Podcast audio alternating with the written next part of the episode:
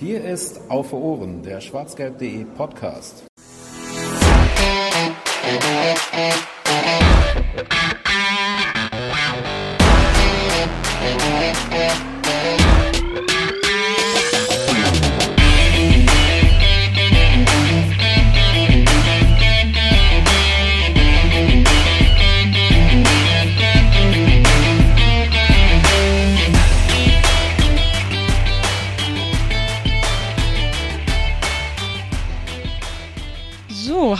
Herzlich willkommen zur 120. Folge vom schwarzgelb.de Podcast auf Ohren.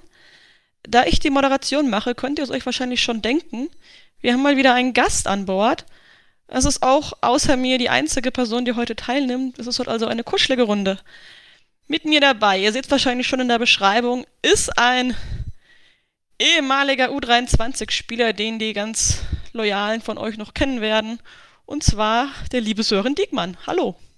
Hallo, ich freue mich. So, ich bin jetzt auch gerade sehr stolz, dass ich das so ohne Verhaspeln geschafft habe, muss ich sagen.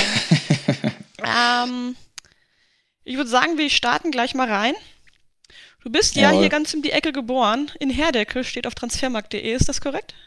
Das ist korrekt, ja. Wurde häufiger auch mal falsch äh, geschrieben. Also sehr, sehr häufig Dortmund einfach. Aber Herdecke ist korrekt, ja. Ja, Ist ja quasi ein Vorort von Dortmund.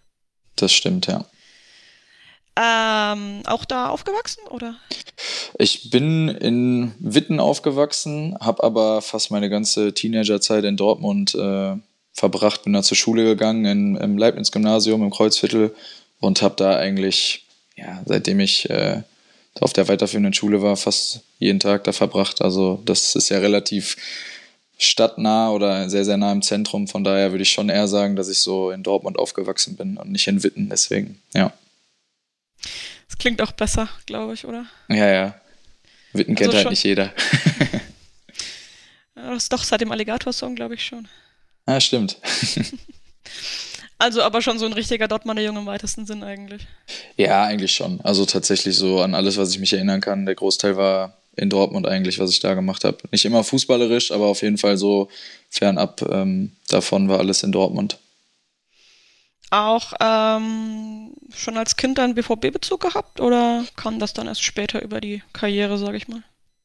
Ähm, natürlich, wenn man dann da zur Schule geht und jeder in der Schule Dortmund-Fan ist, dann hat man natürlich einen Bezug. Ich habe äh, viele Leute gehabt, die Dauerkarten hatten, mit denen ich dann auch ab und zu ins Stadion gegangen bin, äh, wenn dann mal einer nicht konnte oder so. Von daher war dann schon der Bezug irgendwann da. Ganz am Anfang fing es, glaube ich, an mit VfL Bochum, was mein erstes Stadion war, über meinen, meinen Onkel, der da Dauerkarten hatte. Aber ja, irgendwann kommt man nicht mehr drum rum, sage ich mal. Und dann, wenn man da mal auf der Südtribüne gestanden hat oder steht, dann packt es einen halt schon und äh, sieht man, wie besonders das eigentlich ist, in, in Dortmund zu wohnen und da äh, groß zu werden und dann da so eine Fußballmannschaft zu haben mit so viel fußballverrückten Leuten in der Stadt. Also ist schon speziell.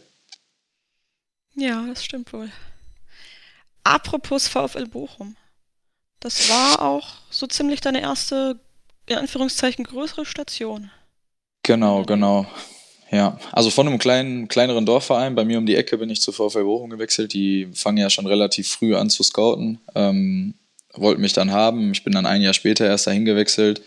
Äh, Ich glaube, ich war zehn, ähm, was in dem Alter halt auch schon so ein, so ein größerer Schritt ist, weil Schule gewechselt, Fußballmannschaft gewechselt, ähm, erstmal komplett neuer Freundeskreis und dann fing es, sage ich mal, so mit dem professionellen Fußball eigentlich damals an. Ähm, das war so der erste Karriereweg, den man so eingeschlagen hat, wo man sich gedacht hat, okay, jetzt äh, da könnte ein bisschen was draus werden, ja. Witten und Bochum ist aber auch schon ein Stück Fahrerei dann, oder? Ist ein Stück Fahrerei. Ich glaube, wir haben so 25 Minuten, eine halbe Stunde gebraucht immer. Aber ich meine, ab der U14, also nach drei Jahren, hatte man dann auch einen, einen Fahrdienst, ähm, der einen dann immer an einer gewissen Stelle abgeholt hat. Das war dann ganz gut. Aber in den ersten drei Jahren natürlich, also Vater, Mutter, wer auch immer da gerade Zeit hatte, mal der Onkel, ähm, hat einen dann auch mal zum Training gebracht. Also äh, ich denke nicht, dass das jeder, jeder kleine Junge so ähm, die Möglichkeiten hat, dass man zum Training gebracht werden kann. Oder genau, in dem Alter ist ja Bahnfahren jetzt auch nicht äh, so, dass man das jeden Tag machen kann, soll, was auch immer. Aber ich hatte da das Glück, dass meine Eltern ein bisschen Zeit hatten für mich, ja. Hattet ihr da, da auch schon jeden Tag oder fast jeden Tag Training oder war das in der ganzen Ganz am Anfang noch nicht. Also ich glaube in der U11 waren es drei oder vier Mal und dann am Ende schon, am Ende war es dann schon so, ja. aber viermal die Woche plus Spiel am Wochenende ist ja für so einen Elfjährigen auch nicht ohne.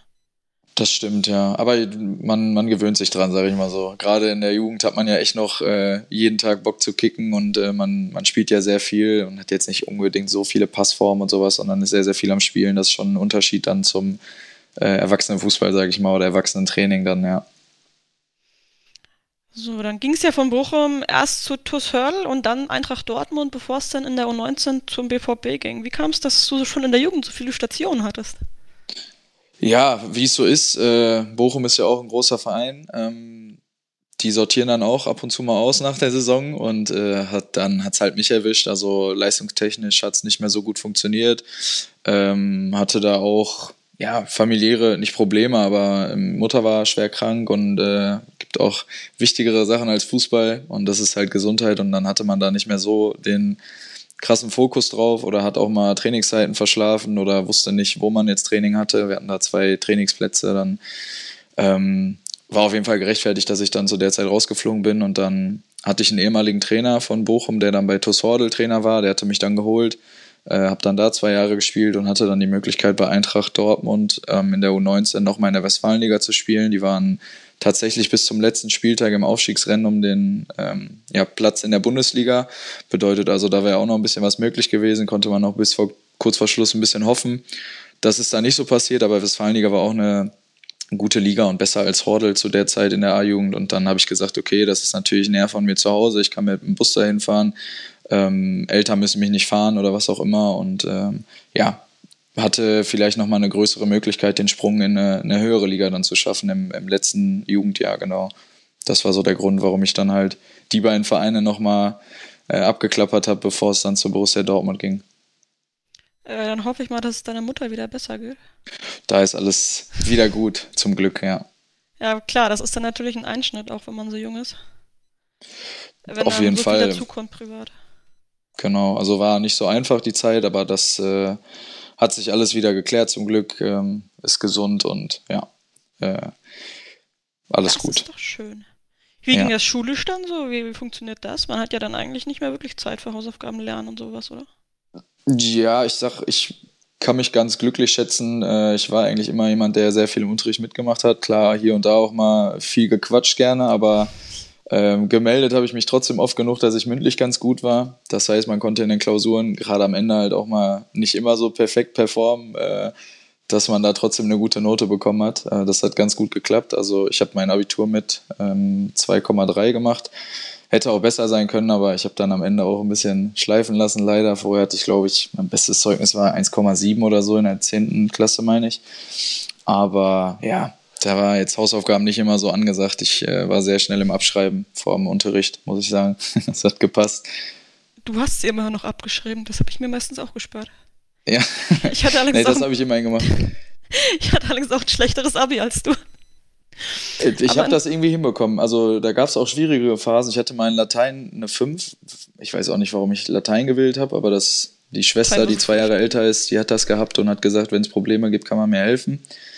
Aber ja, dann war es auch gut, dass man in der Klausur mal ein bisschen spicken konnte oder wie gesagt halt ein paar Hausaufgaben mal abschreiben konnte. Und da waren meine Mitschüler immer sehr nett und haben mich da mal drüber gucken lassen. Das ist doch lieb von Ihnen. Auf jeden Fall, ja. Aber den Lateinfehler habe ich auch gemacht. Ja, Französisch wäre schon besser gewesen. Also es hätte auf jeden Fall deutlich mehr Nutzen für mein Leben gehabt als Latein, muss man sagen. Latein ist halt einfach so sinnlos. Leider ja. Wobei es mir in der Ausbildung tatsächlich, da ich ja ähm, Physio bin, da musste ja die ganzen Anatomiebegriffe kennen. Stimmt, ja. Da war es ja. manchmal ganz praktisch, um sich Sachen zu merken. Ja, das stimmt, ja. Aber so generell. Naja, kommen wir mal wieder zu dir, um dich geht's ja nun, ne? du bist ja dann, äh, hast ja selber schon gesagt, zu 19 vom B zum BVB gekommen. Ähm, laut Transfermarkt hast du da aber erst zum Ende der Saison wirklich gespielt. Mhm. Das ähm, ist richtig, genau. Wie kam das? Warst du verletzt oder? Ich war tatsächlich sehr lange verletzt. Ähm, das ist eigentlich eine echt lange Geschichte bei mir. Also ich hatte erstmal das Glück, dass mein Trainer bei Eintracht Dortmund in der Dortmund Fußballschule war und ich hatte ihm ganz am Anfang gesagt, ich würde schon gerne noch diesen Schritt versuchen, im letzten Jugendjahr irgendwo höher zu spielen und der hatte mir gesagt, okay, wenn ich gut bin, dann, dann hilft er mir. Und tatsächlich im Winter also nach einem halben Jahr hat er mir gesagt, dass er mir ein Probetraining bei Dortmund besorgt hat, was über, eine mehrere, äh, über mehrere Wochen ging. weil wir auch gegen die äh, zwei Testspiele hatten, wo ich ganz gut war und die hatten dann gesagt, die wollen sich mich mal angucken. Und das ging tatsächlich über circa zwei Monate, hatte parallel bei Preußen Münster noch mittrainiert, die mir dann auch schon relativ früh gesagt haben, dass sie mich nehmen würden. Ich habe natürlich offen und ehrlich gesagt, dass Dortmund natürlich doch ein größerer Verein zum einen ist und äh, zum anderen natürlich vor meiner Haustür ist. Und äh, nach Münster wäre dann schon noch eine weitere Strecke gewesen. Und ähm, ja, dann hat das zum Glück geklappt bei Borussia Dortmund und ja, war, also ich hatte die Schule fertig und ich habe gesagt, okay, jetzt will ich unbedingt angreifen und gucken, dass ich das hier in die, mindestens in die U23 schaffe, weil das schon so mein Ziel war einfach. Und äh, war aber leider, glaube ich, wirklich nach zwei oder drei Wochen in der Vorbereitung ähm, raus, weil ich Schambeinprobleme hatte. Dann äh, wurde mir erst gesagt, dass ich eine Entzündung habe. Ich kann nach drei Monaten wieder einsteigen. Das hat dann leider nicht so funktioniert, wie mir erst gesagt worden ist. Dann wurden nochmal die gleichen MRT-Bilder rausgeholt, nochmal angeguckt. Dann wurde gesagt, ja, tut mir leid, ist doch ein Ermüdungsbruch, also kleine Haarriss oder Haarrisse im, im Schambein. Bedeutet also, ich habe zu früh angefangen. Und dann, ja, also alles in allem war ich, glaube ich, acht bis neun Monate komplett raus, durfte kein Krafttraining machen, äh, fast eigentlich gar nichts. Also weil das Schambein halt sowohl die Bauchmuskeln äh, in Verbindung hat, sowohl wie die Beinmuskulatur. Das heißt, äh, du, du steuerst ja sehr viele Kraftübungen auch über den Bauch und dann darf man wirklich gar nichts machen. Und ich durfte auch nicht mehr zum Training kommen oder mir wurde es nahegelegt, weil der Trainer gesagt hat, man kommt immer und guckt sich das an, was die anderen da machen und dann hat man halt so negative Gefühle, weil man nicht selber mitkicken kann. Ja, und dementsprechend ähm, hat es dann erst zum Ende der Saison wieder geklappt, aber da hat es ja dann auch ganz gut geklappt zum Glück. Ähm, also ich hatte in der Zeit auch tatsächlich schon einen neuen Vertrag bei einem Oberligaverein unterschrieben, bei Aplabeck. Ähm, da war Daniel Rios, den man auch in Dortmund, äh, denke ich mal, kennt. Also vielleicht kennen ihn einige. Ähm, war später auch A-Jugend Co-Trainer äh, bei Borussia. Äh, der hatte mich damals zu Applerbeck geholt. Da habe ich einen Vertrag unterschrieben. Weiß nicht, ob ich das sagen darf, aber ich hätte da 200 Euro im Monat bekommen. Ähm, und dachte mir schon, ja, okay, dann muss man mal schauen, was man studiert oder Ausbildung oder Arbeiten oder was auch immer. Und äh, der Trainer, damals Marc-Patrick Meister von der, von der A-Jugend, sagte auch schon, wenn ich halt diesen neuen Verein finde, soll ich da auch ruhig unterschreiben. Und äh, ja, war damit eigentlich gedanklich schon ein bisschen abgeschlossen und hatte, was vielleicht auch ganz gut war dann am Ende, aber halt nichts mehr zu verlieren in den letzten zwei Monaten, wo ich dann halt fit war. Das war vielleicht das, äh, was so gut war für mich, genau. Ja, ein Tor, drei Assists habe ich, sehe ich hier gerade, hat sich dann, hat's dann noch ergeben in den letzten paar Spielen, die du dann gemacht hast? Genau, vier oder fünf müssen es gewesen sein. Also so viele waren es tatsächlich nicht mehr, aber wir hatten glücklicherweise auch noch zwei Turniere. Den Spax Cup, das ist ja so das größte europäische Turnier, glaube ich, in der A-Jugend, ähm, was es gibt. Und wir hatten noch eins in Düsseldorf, Turo Düsseldorf, wenn ich mich nicht irre, wo auch, äh, weiß ich nicht, Basel und ich weiß nicht, das Jahr davor, bevor wir da waren, waren auch Real Madrid und so da. Also das ist schon ein relativ großes 19-Turnier und da habe ich auch nicht so schlecht performt. Und ähm, das allerletzte Spiel, was ich dann eigentlich dachte, was ich gemacht habe, war dann das Westfalen-Pokalfinale gegen Schalke, die eine Woche vorher Meister geworden sind mit Spielern wie Thilo Kehrer, ähm, Leroy Sané wäre eigentlich in der Mannschaft gewesen, der hat das Spiel nicht gespielt. Felix Platte, Sven Köhler, der jetzt bei Osnabrück spielt. Also echt einige richtig. Joseph Boyamba damals auch bei Schalke gewesen, den man Stimmt, ja auch der kennt. war ja auf Schalke. Ja, der hat auch mal einen Fehler gemacht. ähm, und da haben wir dann 3-1 gewonnen. Und ich glaube, ja, ich habe einen Elfer rausgeholt äh, zum 1-0 und habe da ein gutes Spiel gemacht und äh, wurde, glaube ich, in der 88. ausgewechselt. Und da kam der Co-Trainer Ede Graf damals, der jetzt ja auch im Scouting-Bereich ist, kam zu mir und hat gesagt, ja, du, du äh, kannst dir den Verein nicht verlassen, das geht nicht. Und dann habe ich ihm gesagt, ja, dann, dann mach irgendwas. Und äh, ich glaube, zwei, drei Tage später hat mich Ingo Preuß angerufen und ähm, hat mir gesagt, dass ich doch die Vorbereitung in der U23 mitmachen darf. Und man dann mal schaut nach zwei, drei, vier Wochen, äh, je nachdem, was der Trainer sagt, ob ich da bleiben kann und einen Vertrag bekomme oder eben ob ich nach Applerbeck gehe. Und da war die Verbindung mit Daniel Rios halt gut, weil er selber in der Jugend halt mal bei Dortmund war äh, der gesagt hat, okay, ich darf das machen, er stellt mir da oder legt mir keine Steine in den Weg, weil entweder haben sie einen topfitten Spieler bei sich in der Vorbereitung oder ähm, ja, er wünscht mir halt das Beste und das klappt bei Dortmund natürlich und dem ist so, ja, das ist so gekommen und äh, ja, so fing das dann alles an, ja.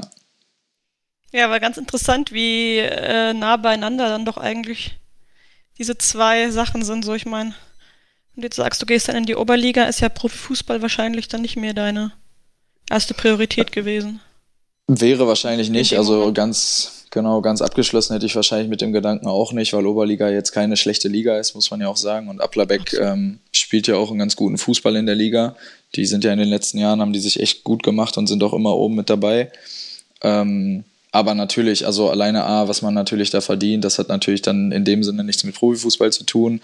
Äh, plus man muss halt ein bisschen mehr Augenmerk auf ähm, Ausbildung, Studium, was auch immer legen und ähm, ja, hätte vielleicht dann in dem Sinne nicht mehr so diese 100% Fokussierung nur auf den Sport gehabt, wie ich es dann gehabt habe, genau. Aber es ist ja alles nochmal gut gegangen. Du durftest offensichtlich bleiben. Ich durfte bleiben, genau. Nach drei, vier Wochen wurde mir dann gesagt, dass äh, man gerne mit mir zwei Jahre unterschreiben würde. Ich hatte damals auch keinen Berater oder irgendwas äh, so richtig und habe das dann alles alleine mit Ingo Preuß geklärt. Und ja, das ging ganz zügig. Ich glaube, nach zwei, drei Tagen waren da die Verträge fertig und ich habe bei Dortmund unterschrieben nochmal für zwei Jahre in der U23, genau. Die natürlich auch in dem Jahr abgestiegen sind aus der dritten in die vierten Liga, ähm, was vielleicht ein kleiner Vorteil für mich gewesen sein kann ähm, weiß ich aber nicht. Also kann natürlich auch sein, dass sie gesagt hätten, in der dritten Liga hätte ich vielleicht auch eine Chance bekommen, aber so war es natürlich, dass viele Spieler gegangen sind und vielleicht die Chance einfach noch ein bisschen größer für mich war, da genommen zu werden. War auf jeden Fall viel Platz im Kader dann, ne? Das stimmt, da wurde ein bisschen äh, aussortiert und äh, neu geholt und war noch ein bisschen was frei zum Glück für mich. War Daniel Farke dann auch schon der Trainer, ne? Nee, das war ähm, David Wagner damals. Stimmt. Mhm. Die letzte Saison von ihm war es. Die alte Schalker Trainerlegende. Ja, auch. Ein paar nicht. Schalker bei Dortmund dabei. Das ist schon immer hart. Ja, er war erst ja. danach. Aber dann kam Daniel Farke. Genau, der kam circa nach 19 Spielen, wurde dann, oder ist David Wagner dann gegangen, ist ja nach Huddersfield und äh, Farke kam, ich weiß gar nicht, der hatte sich, glaube ich, ein Jahr Pause gegönnt oder so und war vorher bei Lippstadt, aber ja, man kannte ihn nicht, aber für mich war es top. Also muss ich sagen, der, der beste Trainer, den ich bisher hatte, äh, für mich in meiner, in meiner Laufbahn, was Weiterentwicklung anging und äh, auch vom, vom Trainer sein und äh, allem drum und dran. Also ja. Noch Kontakt oder? Nee, eigentlich gar nicht mehr. Ich weiß nicht, wie es wäre, wenn man sich vielleicht mal treffen würde. Also ich glaube schon, dass man quatschen würde, aber jetzt nicht, äh, bin eh nicht so der Typ, der sehr viel über Handy kommuniziert oder generell, äh, wenn man sich nicht sieht, ist so ein bisschen bei mir aus den Augen, aus dem Sinn, aber wenn man sich sieht, ist immer, ist immer wieder schön, ja. Das glaube ich. Es waren ja dann auch nicht nur zwei Jahre beim BVB 2, sondern dreieinhalb insgesamt. Genau, ja. Das hat sich dann nochmal verlängert. Nach einem Jahr hatte ich dann nochmal mit, äh, mit Ingo Preuß gesprochen oder dann hatte ich halt einen Berater und die haben das dann geregelt, weil ähm, ich dann schon auf relativ viel Spielzeit gekommen bin, auch im ersten Jahr, dann halt, wie gesagt, bei Farke, glaube ich, auch jedes Spiel gemacht. Und ähm, bei David Wagner am Anfang auch schon erst reingekommen, dann von Anfang an gespielt. Also es lief ganz gut, dann nicht mehr im Sturm, sondern eher auf den Außenpositionen, vorne und hinten, wo ich halt gebraucht wurde. Aber das hat ganz gut gepasst. Und äh, genau, dann dreieinhalb Jahre durfte ich das schwarz-gelbe Trikot tragen, ja. Von der U23, also mit der U19 waren es viereinhalb Jahre insgesamt. Mhm. Ähm, Jan Siebert kam ja dann auch irgendwann. Genau, der war auch noch da. Den habe ich jetzt tatsächlich auch vor kurzem wieder getroffen, weil wir gegen die zweite Mannschaft von Mainz 05 gespielt haben, wo er jetzt Ach, Trainer ist.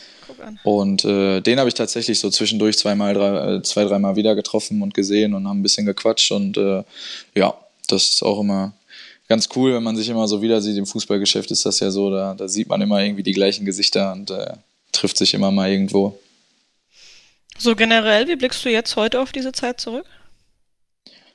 Absolut eine schöne Zeit. Also klar, ich hatte leider ein paar Verletzungen, ein paar mehr als manch anderer Spieler vielleicht, aber also ich hätte, glaube ich, in meiner Jugendzeit niemals gedacht, dass ich für so einen Verein jemals spielen darf, ähm, auch wenn es in Anführungszeichen nur die U23 war. Ich hatte zwar das Glück, bei der Amerikareise dabei zu sein von den Profis, was halt, also was ganz Besonderes war. Ich glaube, in dem Moment konnte man das gar nicht so verarbeiten, was da so alles passiert. Aber in der Stadt wo man aufgewachsen ist, Fußball spielen zu dürfen und so diesen kleinen Traum leben zu können, das war schon echt was Cooles. Und ähm, ja, ich habe ja gesagt, ich bin bei VfL Bochum damals rausgeflogen. Dann kamen halt auch viele Leute an und haben gesagt, ja komm, wir können jetzt mal feiern gehen, weil du wirst eh kein Fußballprofi mehr oder so. Und irgendwie, weiß ich nicht, habe ich mir das immer ungern angehört, muss ich sagen. Also ich wollte das nie so wahrhaben, weil ich auch nicht so diesen Plan B hatte. Also klar, ich hatte einen ganz guten Schulabschluss, aber mein Plan war jetzt nie, okay, wenn das nicht klappt, dann studiere ich. Und ähm, habe da was im Hinterkopf, sondern ich wollte immer irgendwie Fußballer werden und ähm, ja, das hat dann da geklappt und ja, war schon was Schönes, dann auch irgendwo allen zeigen zu können, so okay, äh, man ist doch irgendwo noch Profi geworden, auch wenn es im Endeffekt die vierte Liga war, aber ähm, war schon was Cooles, dann in der eigenen Stadt Fußball spielen zu dürfen für, für Geld und man muss sich keine Gedanken machen, äh, was mache ich gerade parallel oder genau, kann sich halt 100% darauf fokussieren. Hast du denn generell noch Kontakt? Also auch wenn du jetzt sagst, du bist mit dem Handy nicht so richtig gerne am Kontakten, aber zu deinen Mitspielern? Klar, also genau, wir hatten ja gerade kurz ein paar, über ein paar alte Spieler äh, gesprochen. Ich äh, mit Patrick Meiker vor kurzem noch geschrieben. Ich hatte mal äh, mit Christoph Zimmermann ab und zu noch so Kontakt. Ähm, dann haben wir jetzt vor kurzem auch bei VfB Stuttgart zweiter Mannschaft gespielt. Da habe ich mit Atakan Karazor noch geschrieben. Äh, wie gesagt, wenn man sich so ein bisschen über den Weg läuft, dann, dann schreibt man sich noch mal kurz. Ähm, weiß nicht, Joe Boyamba hatte ich mal zwischendurch Kontakt. Wir haben gerade gesagt, Jan Reckert, den habe ich in Dortmund wieder getroffen. Ich bin auch äh, ab und zu noch mal wieder zu Hause, weil die Familie ja noch da ist und äh, bin auch gerne in der Stadt unterwegs. Und äh, da sieht man schon noch ein paar, paar Jungs von früher und das ist äh, immer was Cooles, aber ich schreibe jetzt nicht einfach äh, jemanden an und schreibe, hey, wie geht's, wie läuft's, was machst du? Und so ist es nicht, aber es ist, ja, man läuft sich entweder über den Weg oder weiß ich nicht, vielleicht mal eine Instagram-Story, wo man darauf antwortet oder so Kleinigkeiten halt, ist jetzt äh, keine, keine Deep Talks, die man da führt. Aber es ist schon so im Fußball, ne, dass man sich einfach doch nicht aus es dem Weg gehen halt kann. einfach, ja, es sind dann halt auch einfach sehr viele Spieler. Wenn ich mir überlege, viereinhalb Jahre Borussia Dortmund, gefühlt hat man da mit 60 Spielern zusammengespielt, 70, 80, wie auch immer. Ist halt auch eine hohe Fluktuation in der Mannschaft. Jedes Jahr 12, 13, 14 neue. Da sind dann äh, ja schon sehr, sehr viele Spieler oder auch Betreuer dabei. Ich habe vor kurzem Martin Sporer in Frankfurt wieder getroffen, im Stadion, wo ich war. Ähm, ja, also solche Leute, die trifft man dann wieder, man freut sich, aber man ist jetzt nicht in äh, regelmäßigem Austausch miteinander, das nicht, nee. Ähm, gehen wir noch mal auf ein anderes Thema zurück, was du auch schon angesprochen hast, deine Verletzungsanfälligkeit. Du hast ja selber schon gesagt, du hattest ein paar Verletzungen während der U23-Zeit. In der Mhm. U19 auch schon diese blöde Prombane-Geschichte. Mhm. Ist ja wirklich krass, dass die das nicht gesehen haben. Ja, mein Gott, man kann sich jetzt hinterher drüber ärgern, aber äh, geklappt hat es ja trotzdem zum Glück alles. Also es hat mir jetzt keine Steine in den Weg gelegt oder so. Da ja, mache ich drei Kreuze, dass das alles noch geklappt hat. Aber hast du irgendwie mal einen Grund ausmachen können, warum du so oft oder so viel? Also im Endeffekt sind es tatsächlich Sachen, wo ich häufig nichts für kann. Also so eine Schambein-Geschichte, das, das kommt halt einfach tatsächlich. Also man sagt, sehr, sehr viele Spieler haben theoretisch eine Schambeinentzündung, manche merken es halt und manche nicht. Also je nachdem, wie resistent der Körper da ist. Ähm, dann hatte ich Sachen wie zwei Rippen gebrochen, wo mir ein Torwart in die Rippen gesprungen ist. Äh, Syndesmosebandriss, was mir im Training äh, passiert ist, wo mir einer den Fuß weggezogen hat, der ist aber halt im Boden hängen geblieben.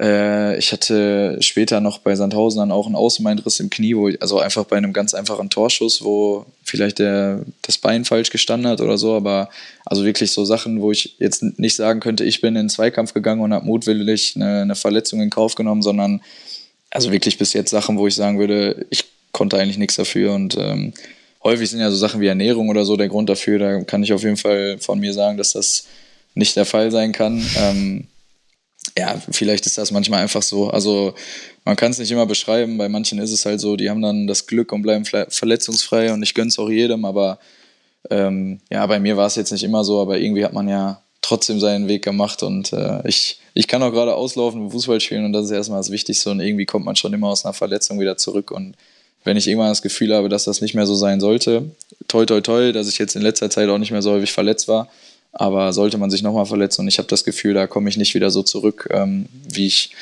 äh, in die Verletzung reingestartet bin, sage ich mal, dann, dann ist es halt auch irgendwann so weit, dass der Körper nicht mehr mitmacht und dann muss man das auch einsehen. Aber ich hoffe, ich habe da noch meine 8, 9, 10, 12 Jahre, wie auch immer. Mal gucken, wie weit das noch, wie weit das noch geht. Ich wollte gerade sagen, das klingt, als wärst du irgendwie schon 35, aber. Ja, ja.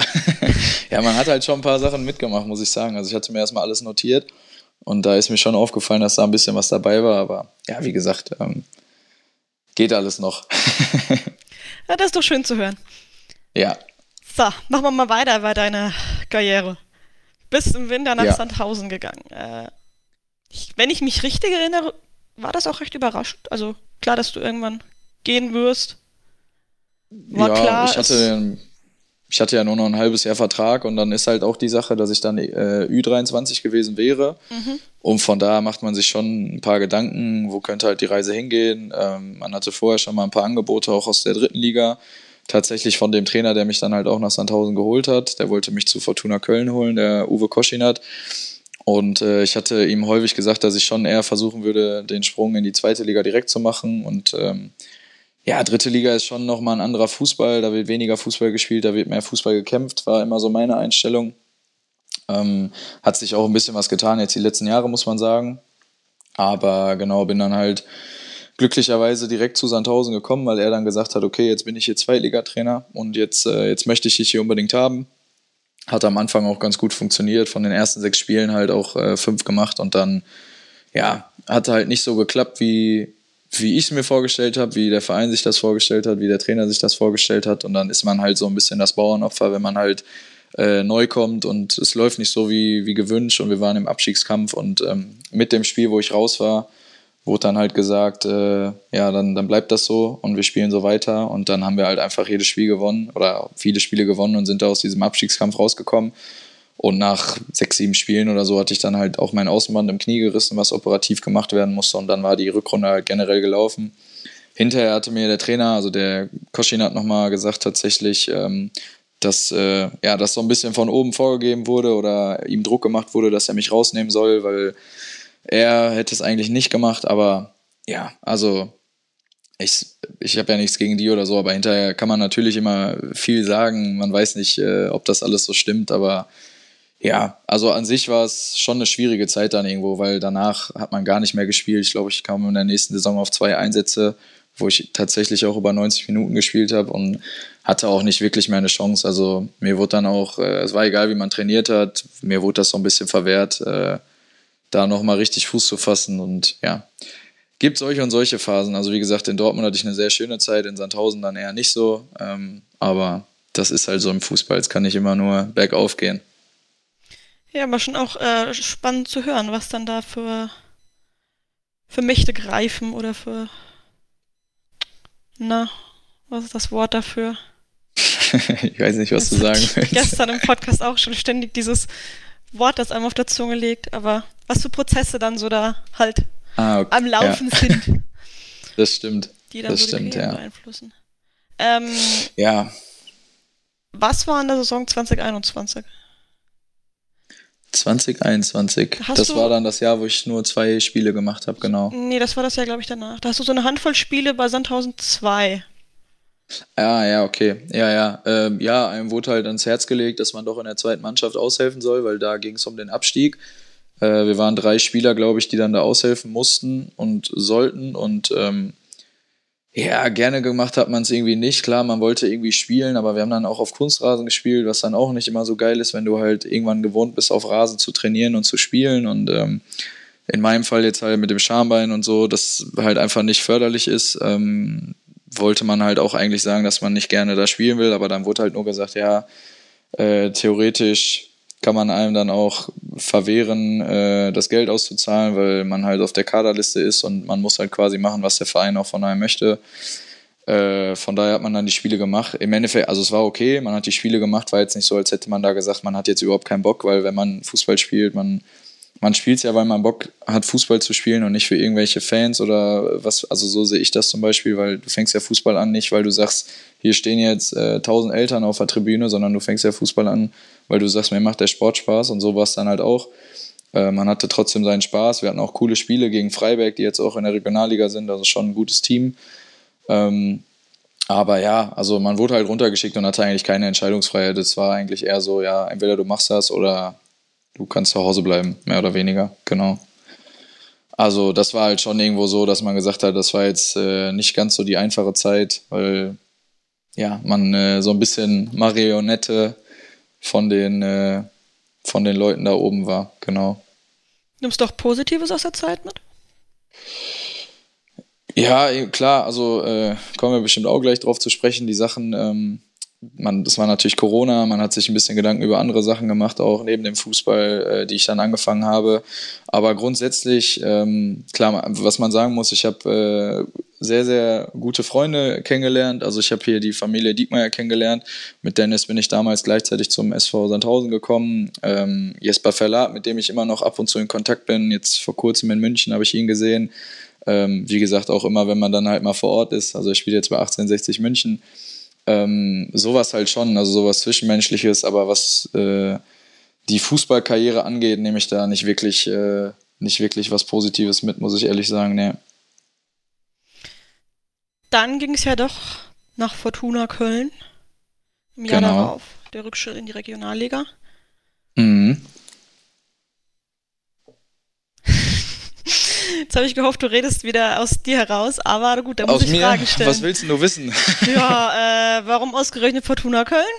Aber gut, das Super ist, Stadt, hast du quasi wirklich. schon Köln geklärt. ist top.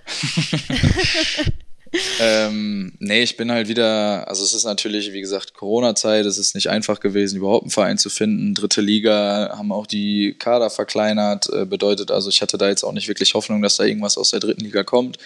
Ich ähm, wurde im Winter, jetzt muss ich überlegen, 21 wurde mir auch gesagt, dass ich nicht mehr bei Sandhausen trainieren darf.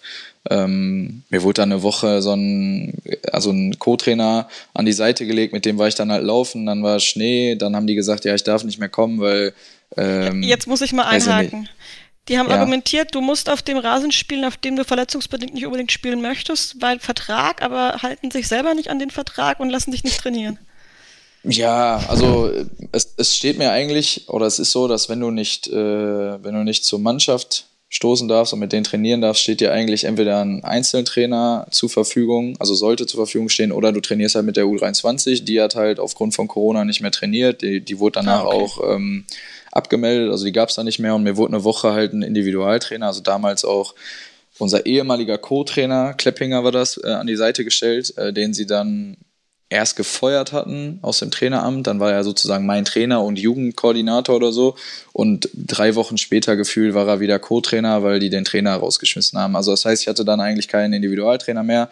Dann hatte ich gefragt, ob ich wenigstens in den Kraftraum vom Verein darf. Dann haben die gesagt, nein, das geht nicht, weil ich bin nicht in den Corona-Testungen drin. Dann habe ich gesagt, ja, dann lasst mich halt rein, ich zahle das auch selber. Dann wurde mir gesagt, ja, du kannst jetzt erstmal eine Woche zu Hause bleiben, äh, weil es schneit so viel und so. Und ähm, ja, ist kein Training für mich. Und nach der, dann habe ich halt meinem Berater gesagt, die sollen das jetzt halt mal klären. Äh, ich ich mache mich selber fit, die sollen mir einfach mein, mein Gehalt einfach ganz normal überweisen und äh, die restlichen sechs Monate und ich gucke, dass ich irgendwie dann halt im Sommer was finde. Und dann haben die gesagt, okay, das machen sie, wollten dann erst irgendwie nur drei Monate oder so bezahlen, aber ich habe gesagt, äh, also jetzt macht es ja keinen Sinn mehr, den Vertrag aufzulösen, weil ich finde eh keinen Verein mehr so in der Saison und habe dann halt gesagt, okay, ähm, ja, mache mich halt selber fit mit Freunden äh, im Fitnessstudio. Ich hatte einen Kumpel, der so ein bisschen Individualtraining mit mir gemacht hat. Also war ich die ganze Zeit in Dortmund und Umgebung, habe mal ein bisschen Urlaub gemacht, war in München bei einem Kumpel, der ein äh, Gym im Keller hat. Ähm, also hier bei Familie Götze ist das, also der ältere Bruder Fabian, der wohnt in Unterhaching, bei dem war ich dann äh, zwei, drei Wochen, habe mit dem halt ein bisschen trainiert. Dann, ähm, ja, man ist ein bisschen rumgekommen, hat mit Leuten irgendwie im Gym trainiert, hat ein bisschen was am Ball gemacht, aber ich hatte auch nicht die Möglichkeit, mit einer Mannschaft zu trainieren. Durch Corona eben, weil diese Regelungen halt waren, man muss halt getestet werden und irgendwann war es dann halt so, dass meine Berater gesagt haben, ähm, Fortuna Köln, bei denen ist die Saison mehr oder weniger gelaufen. Die hatten auch zwei Spiele, da ging es um nichts mehr. Die Corona-Richtlinien waren ein bisschen gelockert worden und die haben gesagt, ich kann da halt mittrainieren für zwei Wochen. Gar nicht als Probetraining, sondern eher so, dass ich einfach mal wieder mit einer Mannschaft trainiere nach einem halben Jahr. Und äh, dann habe ich das gemacht und nach einem Training kam der Trainer direkt auf mich zu und sagte, dass er mich halt noch kennt aus seiner Zeit bei Gladbachs zweiter Mannschaft, wo er Co-Trainer war. Und äh, er weiß, wie ich Fußball spiele und äh, dass jetzt nicht alles von Anfang an wieder so funktioniert, wie ich mir das vorstelle, ist auch klar. Aber er sagt, das Potenzial, was er sieht und wie ich da trainiert habe am ersten Training auch schon wieder, zeigt ihm, dass das was ist, wo er Bock drauf hätte und äh, ob ich mir das überhaupt als Probetraining gedacht habe. Und ich habe ihm gesagt, nee, das eigentlich nicht, aber äh, ich weiß auch, dass es gerade nicht so einfach ist, einen Verein zu finden und ist es jetzt nicht so, als würde ich hier Nein zu sagen zu dem Ganzen, zum Verein. Und ähm, ja, mir wurde so ein bisschen die Pistole auf die Brust gedrückt und gesagt, die wollen halt schnell eine Antwort, weil sie einen anderen auf der Position schon geplant hatten und mit dem eigentlich schon einen Vertrag unterzeichnen wollten. Und ich glaube, nach anderthalb Wochen da im Training habe ich dann auch den Vertrag unterschrieben. Und äh, ja, habe dann halt bei Fortuna Köln ähm, ein Jahr Fußball gespielt, genau. Was ganz cool war, die Mannschaft. Also ich muss sagen, ich hatte noch nie so eine coole Mannschaft wie da. Ähm, da hast du heute gesagt, wir gehen morgen Abend irgendwie was zusammen essen, dann sind da 17 Leute mitgekommen. Äh, hätte man das bei Sandhausen gemacht, wären vier gekommen, so, weil da gar keiner Bock auf den anderen gehabt hätte. Also es ist was ganz anderes, gar keine Grüppchenbildung, jeder konnte mit jedem. Ähm, absolut lustige Truppe, klar, da kommt natürlich dazu, dass man natürlich eine super Stadt vor der Haustür hat. Also du gehst raus und bist im Getümmel. Ähm, sowas habe ich auch noch nie erlebt. Da ist Köln halt auch nochmal ein Unterschied zu Dortmund, muss man sagen. Die Leute in der Stadt sind Wahnsinn. Also du gehst raus und hast das Gefühl, du lernst jeden Tag neue Leute kennen. Und also wirklich ein überragendes Jahr, was auf jeden Fall wichtig für mich war nach der äh, Scheißzeit bei Sandhausen, muss man so sagen, definitiv. Warst du ja dann dort direkt auch Stammspieler, ne? Ja, genau. Ähm, bin dann Stammspieler gewesen auf rechts oder links, äh, als Rechts- oder Linksverteidiger, je nachdem, wo ich da gebraucht worden bin. Und äh, habe da, glaube ich, über 30 Spiele gemacht in der Saison. Kleinere Blessuren noch gehabt zwischendurch, aber genau, über 30 Spiele, was halt auch wichtig war, weil die Jahre davor, wie gesagt, also ich glaube, die maximale Spielanzahl war 22 Spiele in der Saison aufgrund von Verletzungen oder was auch immer. Und äh, das war so das ähm, ja, die Saison, wo ich die meisten Spiele überhaupt gemacht habe, glaube ich, seitdem ich im Seniorenfußball bin, ja. Wie war das dann körperlich für dich, nachdem du ja die Jahre davor so wenig eigentlich nur drin hattest? Äh, eigentlich kein Problem. Also ich bin eh jetzt äh, ein Spieler, der meistens sehr viel läuft. Also gerade konditionell ist das gar kein Problem für mich gewesen. Ähm, und körperlich generell, also ich war jetzt nie so, dass ich gesagt habe, ich kann jetzt heute nicht, klar gibt es mal Tage, da fühlt man sich ein bisschen schlechter, weil es dann schon viele englische Wochen, glaube ich, auch waren ab und zu. Aber alles in allem, also ich finde, dafür bin ich noch jung genug, dass ich das verkraften sollte, mal ein paar Spiele am Stück zu machen. Also das war nicht das Problem, ja. Es klingt ja auch alles sehr positiv, was du jetzt von Fortuna Köln erzählst. Warum das stimmt, ja. dann der Wechsel nach Hoffenheim?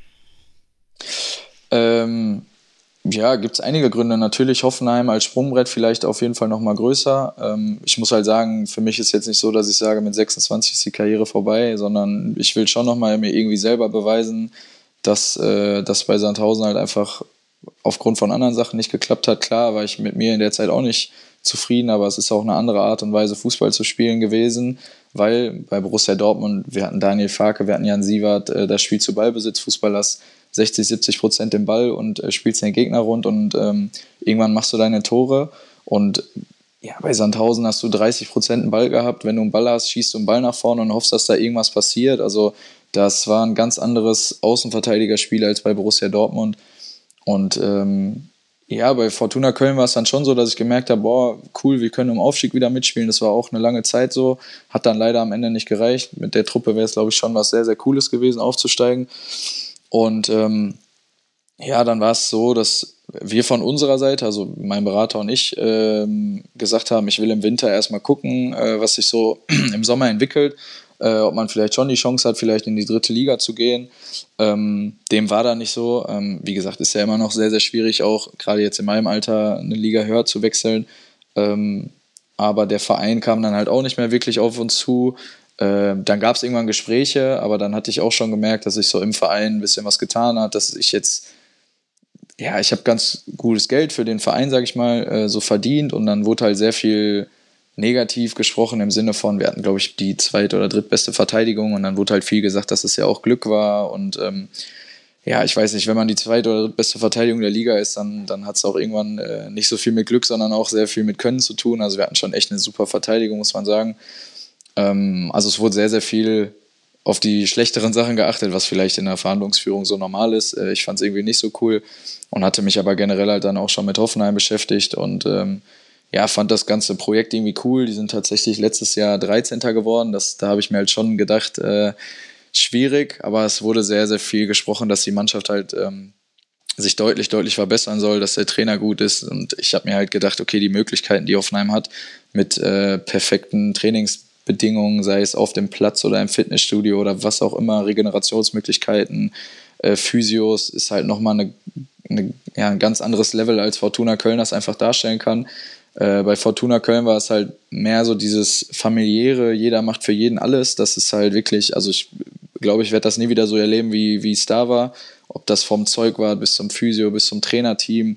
Co-Trainer, was auch immer. Ähm, also jeder kannte jeden, jeder hat für jeden alles gemacht. Das ist äh, schon was Besonderes gewesen. Ist jetzt nicht so, als wäre das bei Hoffenheim nicht so, aber man muss halt sagen, da sieht man schon nochmal diesen Unterschied vom professionellen Fußball ähm, ja, zu dann eben diesem, diesem äh, Fußball, was wir bei Fortuna Köln gespielt hatten. Wir hatten halt ein altes, äh, ein älteres Stadion, wir hatten ähm, Umkleideräume in einer Sporthalle, ähm, was halt einfach ein bisschen, äh, ja, ein bisschen älter aussah und war, aber äh, da ging halt mehr übers Team und äh, hier kann ich mich als Spieler oder wir uns als Team auch nochmal ganz anders präsentieren. Wir sind jetzt ähm, ganz gut dabei in der Saison. Also äh, wenn wir die nächsten beiden Spiele gewinnen, die wir als Nachholspieler haben, dann können wir auf den zweiten Platz kommen, was halt ganz geil ist. Und äh, wie gesagt, man kann sich halt nochmal für was Höheres empfehlen, gerade dann auch als mittlerweile erfahrener Spieler in so einer jungen Truppe. Ähm, ja, glaube ich, ist das ganz gut, um sich nochmal zu präsentieren. Und das war dann so im Kopf und das habe ich dann so gemacht und äh, bin ganz froh tatsächlich, dass es so gekommen ist, weil Fortuna Köln dieses Jahr keine gute Rolle spielt und so doof sich das anhört, habe ich mir das so ein bisschen schon gedacht aufgrund der Sachen, die am Ende der letzten Saison passiert sind, so im Umfeld und ähm, ja, würde jetzt sagen, dass, dass das für mich so das Beste ist, äh, was da passiert ist eigentlich. Genau.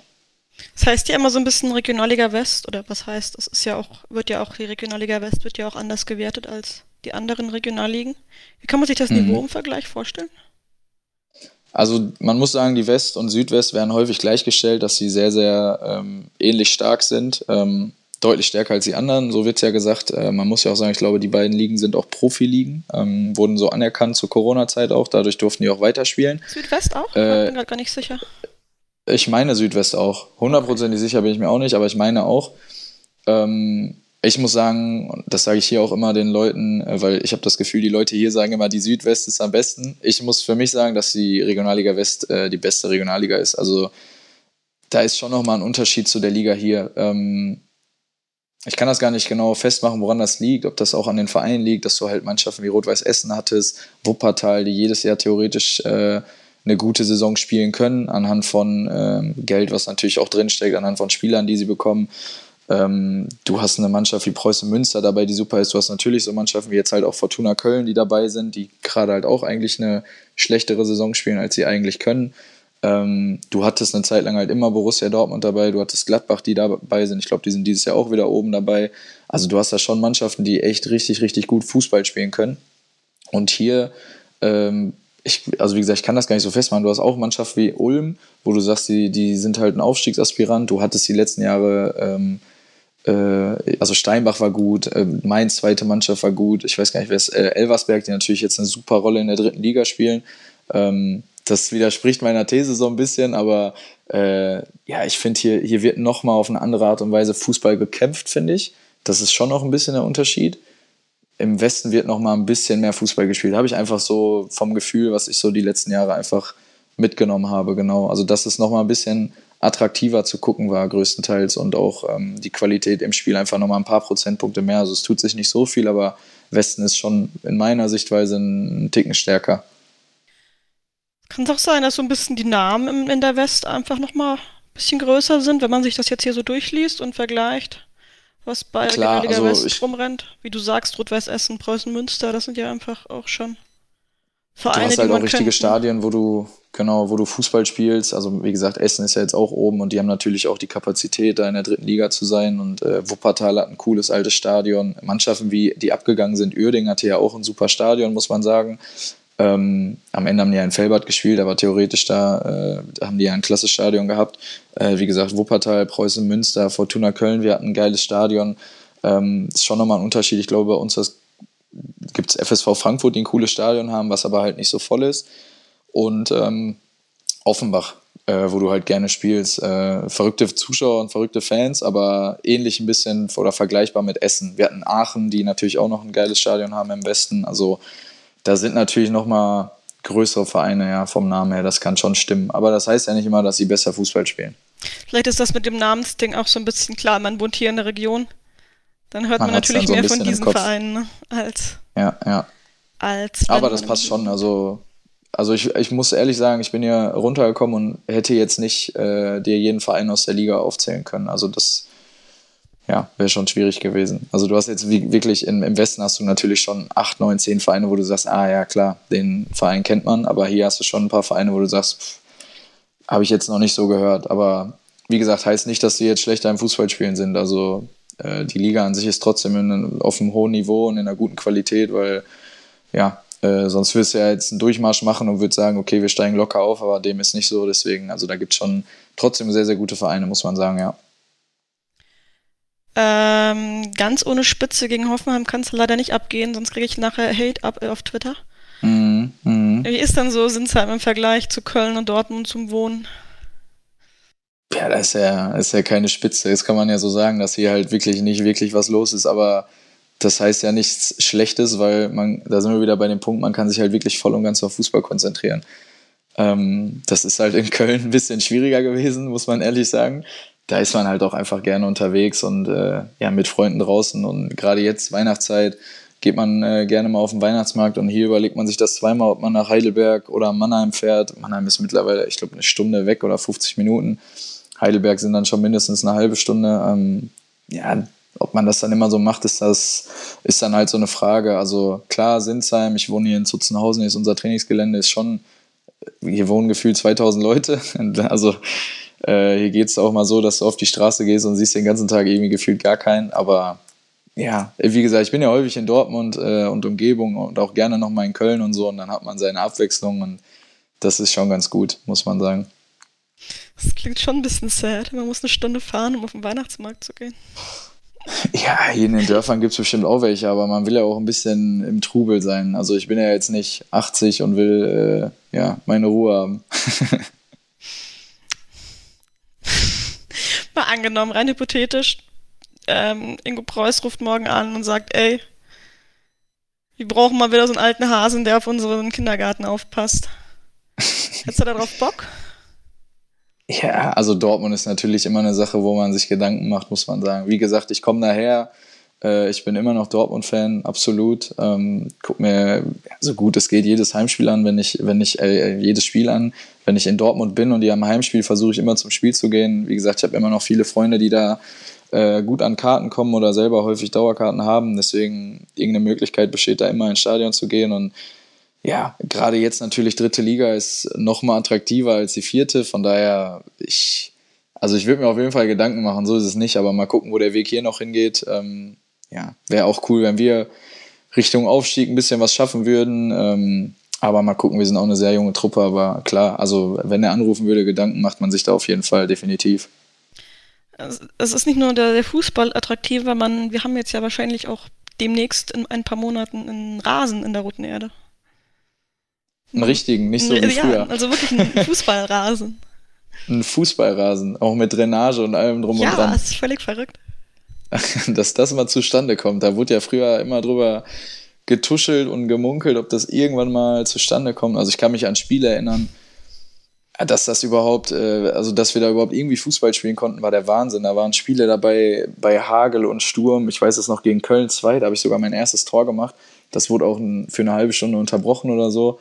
Also da, wenn da ein hoher Ball kam, dann ist er danach nicht mehr aufgetitscht, sondern ist einfach flach geblieben und ähm, ja, dann wurde halt irgendwie trotzdem gesagt, versucht mal Fußball zu spielen. Und äh, ja, für so eine zweite Mannschaft, die das so fußballerisch alles lösen wollte, war es teilweise echt schwierig. Dafür haben wir, haben wir es echt gut gemacht, gerade auch zur Zeit bei Daniel Farke, wo wir, glaube ich, mal eine Zeit hatten, wo wir irgendwie 22 Spiele am Stück nicht verloren haben.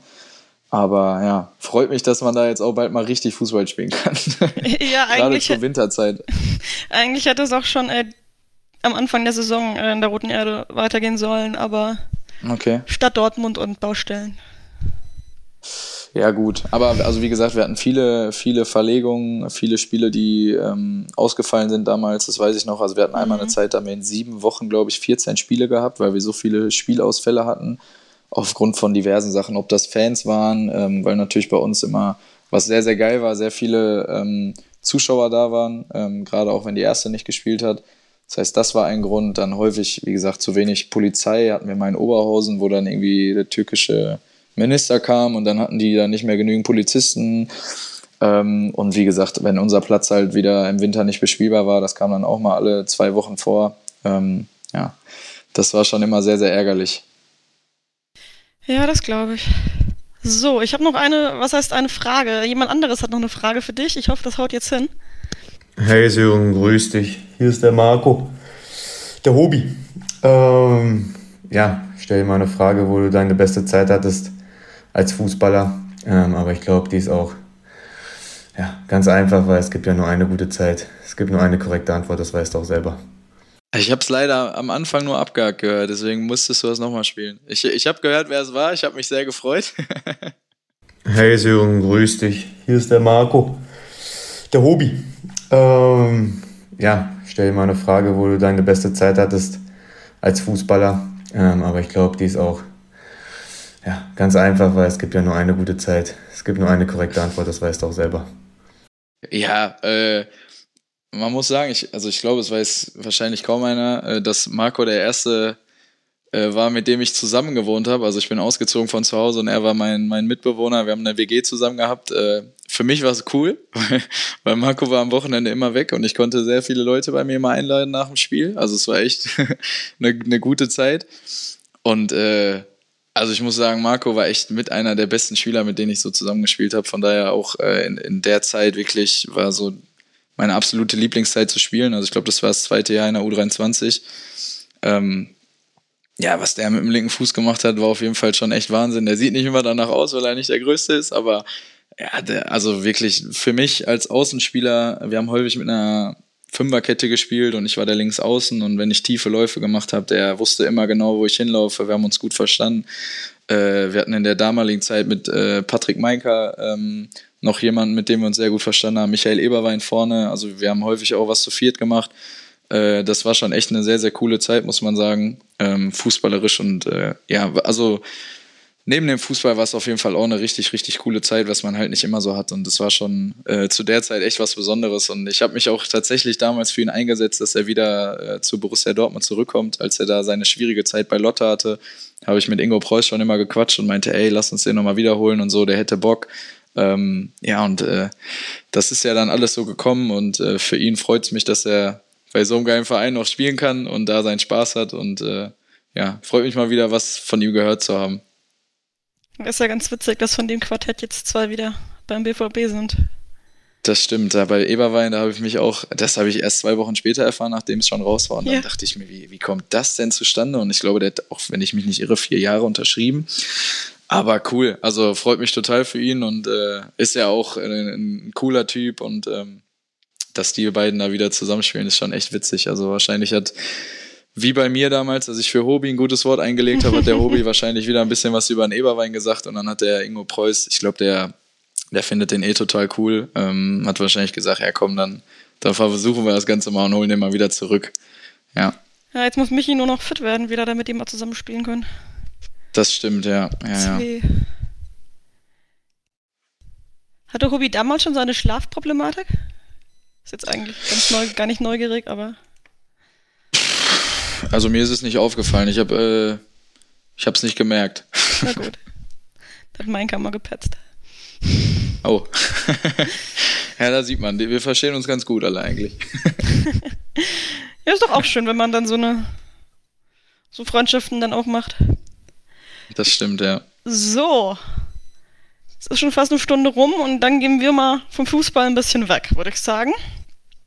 Okay. Weil du bist ja mittlerweile nicht mehr nur karrieretechnisch nicht mehr nur Fußballer, sondern auch sowas wie ein Unternehmer. Erzähl doch mal. Ja, ich versuch's so ein bisschen, ne? ähm, ja, ich habe es ja schon vorhin angesprochen. Ähm, in der Zeit bei Sandhausen mit Corona wenig gespielt man macht sich halt seine Gedanken, äh, wird das mit dem Fußball nochmal was, ähm, guckt auch so ein bisschen neben dem Fußball, was kann man denn alles so machen. Hatte erst angefangen tatsächlich selber mit einem Podcast, den man auch immer noch bei Spotify äh, hören kann. Der heißt Fußball ist in Klammern nicht alles. Kurz FINA. Ähm, ich weiß gar nicht, wie viele Folgen. Ich habe, glaube 14, 15 oder so. Wo ich halt mit äh, aktiven ehemaligen Fußballern spreche, unter anderem auch noch mein Zeugwart damals bei Fortuna Köln, äh, einfach ja, um über Themen so, die eigentlich jetzt nicht wirklich direkt was mit dem Fußball zu tun haben. Also so, es gibt ja genug Vorurteile. Also bestes Beispiel, Dennis Diekmeyer war in meiner ersten Folge, der sieht halt wirklich aus, Prototyp Fußballer, tätowiert, dicke Autos. Ähm, und wenn du den dann auf dem Platz siehst, denkst du dir, was ist das eigentlich für ein Assi? Und dann siehst du den halt aber privat, äh, der ist seitdem der 20 ist verheiratet, der hat vier Kinder, der ist ein absoluter Familienmensch und ja, das sieht irgendwie keiner und ähm, viele Leute urteilen sehr, sehr schnell aufgrund von kurzen Einblicken, die sie so bekommen oder ja, aufgrund der, der Sachen, die sie im Fernsehen sehen, äh, wie der Spieler als, äh, als Fußballer ist und äh, eben nicht als Mensch. Und ähm, ja, ich wollte einfach mal so ein bisschen hinter die Fassade blicken, auch so ein bisschen was, was andere Sachen angeht, wie zum Beispiel dann hatte ich Michael Rummenigge, was macht er nach der Karriere? Ähm, mittlerweile auch eigentlich nur noch Unternehmer und Speaker, auch für Unternehmen, äh, was ich total interessant fand. Und äh, ja, so kam das zustande, dass ich mir einfach Gedanken gemacht habe, was auch andere so in, in ihrer Karriere sich für Gedanken gemacht haben und äh, habe das so ein bisschen für mich entdeckt, äh, fand das immer cool, ähm, habe es dann halt aber ein bisschen abgebrochen aufgrund von einer anderen Sache, die ich dann angefangen habe und das ist jetzt das aktuelle Projekt, was läuft. Ähm, und zwar war ja dann die Zeit, wo ich mich nicht mehr fit halten durfte, sage ich mal, bei Sandhausen. Und äh, dann habe ich mir halt gedacht, okay, du brauchst einen Individualtrainer im besten Fall. Eigentlich brauchst du auch einen eigenen Physiotherapeuten. Ähm, viele Fußballer machen das sowieso neben dem Sport. Ähm, je nachdem, wie viel Geld man verdient, ist es natürlich auch nicht so einfach. Und ich habe mir gedacht, irgendwie, klar, wir Fußballer haben so dieses Vitamin B, dass wir sehr, sehr easy an diese Leute rankommen, aber es hat halt auch nicht jeder.